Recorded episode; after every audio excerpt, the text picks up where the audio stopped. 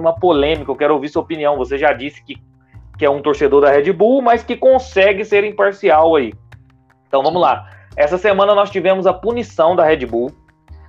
Ela e a FIA, para não se ter o processo, para não se ter uma punição maior, é, a FIA e a Red Bull fizeram um acordo de acordo de violação aceito, que chama. Porque a, a Red Bull reconheceu que excedeu nos, no teto de gastos de 2021, da temporada de 2021, em 1,6%, que corresponde a 2,2 milhões de dólares. E o que, que foi estabelecido nesse acordo? A Red Bull tem que pagar uma multa de 7 milhões de dólares, o que equivale a 37 milhões de reais, além de perder 10% de sua cota de testes aerodinâmicos e túnel de vento e testes virtuais aí para a temporada de 2023.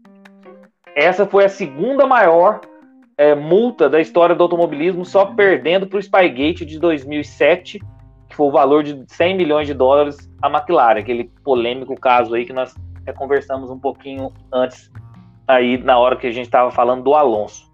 E eu te pergunto o seguinte, em relação a esse acordo e essa punição, justo ou saiu barato essa punição para a Red Bull, na sua opinião? Não, saiu muito barato, saiu muito barato para a Red Bull, né? Muito barato.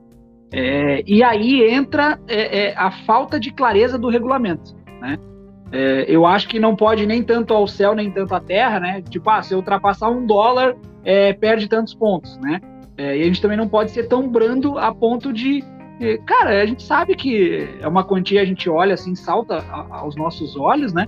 Mas para uma equipe, cara, que, que investe milhões no, no, no automobilismo, é, saiu barato, entendeu? Saiu muito barato. É, e eu acho que é, isso serve de alerta para as demais equipes para que é o seguinte, isso é um regulamento, Luiz, às vezes a gente analisa agora, depois da punição é, anunciada, né? Ah, mas ficou barato. Ah, mas é isso. Ah, mas é muito brando. Ah, mas isso aí incentiva os outros a, a fazerem o mesmo. É, meus amigos, esse regulamento é assinado por todas as equipes. Então, ou seja, quem tem culpa, quem parte da culpa, a maior parte, obviamente, é da RBR. Mas os outros também têm culpa. As outras equipes também têm culpa no cartório, sabe? Por permitir é, é, que o regulamento é, seja dessa forma, seja tão brando assim. Né? Eu acho que. Porque, é, gente... Mas eu acho que elas permitem porque elas também pensam que elas podem passar por isso algum dia, entendeu? Claro, claro. A McLaren, o Zac Brown deu uma declaração há mais ou menos uns dois meses atrás, é, dizendo que provavelmente eles iriam uh, furar o teto de gastos desse ano. Ou seja, é, ele já previa por quê? Porque ele sabia que ultrapassando é, é entre 5% e, e 10% a punição seria mais branda. Então, ou seja, a McLaren é uma equipe, é, é, uma das maiores, maiores prestígios da Fórmula 1, uma equipe riquíssima. Ou seja, o que, que é 50 milhões, 100 milhões, sabe? É, Para eles, é, meu amigo, é, é, em vista de, de conseguir mais patrocinadores. Dinheiro de pinga para eles. É nada, Dinheiro de pinga. Entendeu? Então, é, ou seja, o Zac Brown já tinha dado esse anúncio há dois meses atrás. Eu me lembro muito bem que eu vi isso.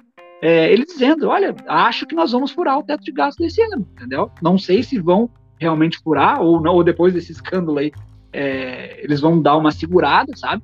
E acho que não, acho que vão ultrapassar, sabe por quê, Luiz? Porque eles estão competindo agora e perderam é, ter, o quarto lugar do campeonato para a Alpine, né?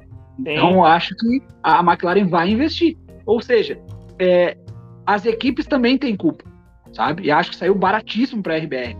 É, não defenderia uma, uma punição é, de pontos ao piloto, né? Porque considero que é, é, em ultrapassando o nível que foi, que foi baixo, né? O nível de ultrapassagem do teto, seria uma pena muito muito excessiva. exagerada, né? Exato, né? É, mas também não, acho que essa pena aí ficou muito branda, ficou muito, olha, ficou de, de, de bom tamanho para ambas as partes. A, a, a FIA é, embolsa 100 milhões, né? A RBR paga 100 milhões, que foi o que ganhou isso. É dinheiro de pinga, como tu disseste, né? Isso é diluído em patrocínios e tal. Le... Então, a RBR, na verdade, na verdade, meus amigos, vocês estão acompanhando, a RBR não pagou nada. Quem pagou foram os patrocinadores. É. E lembrando, lembrando que foi como foi um acordo de violação aceito, que não precisou do processo em si, realmente já vem com, com termos mais brandos mesmo. Se respondesse o processo, talvez, se não aceitasse o acordo, pode ser que que sairia uma punição maior. Mas também achei que saiu barato. E, e outra coisa, é, acho que não influencia em nada para a temporada de, de 2023. Isso não vai influenciar em nada, esses 10%. Acho que é a grande perda, acho que é a grande perda, Luiz, mas a RBR já está ciente disso, que em sendo campeão, é, eles perdem 30%, né? Me ajuda, acho que 30% do túnel de vento, né?